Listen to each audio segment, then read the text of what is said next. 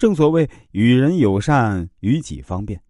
随着社会发展，竞争日益激烈，生存与发展的环境也逐渐发生很大的改变。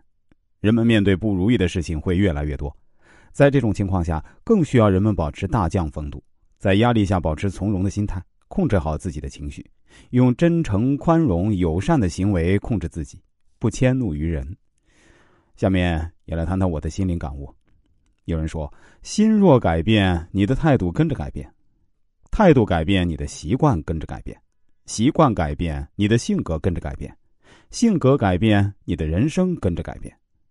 这就是要告诉大家，个人的情绪是由自我的心态决定的，控制好自己的心态，就控制了一切。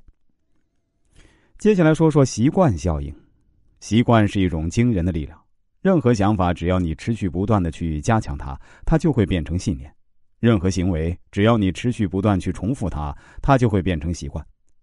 习惯对一个人的影响是巨大的，习惯会让人长时间重复某一动作，或者是。行为思考问题的方式，我们就把它叫做习惯效应。一根小小的柱子和一截细细的链子，能拴得住一头将近千斤重的大象，这不荒谬吗？可这样的荒谬场景在印度和泰国却随处可见。那些驯象的人在大象小的时候呢，就开始用一条铁链把它绑在水泥柱或者钢柱上，那不管小象怎样挣扎都无法挣脱。时间长了，小象就渐渐的习惯了不挣扎。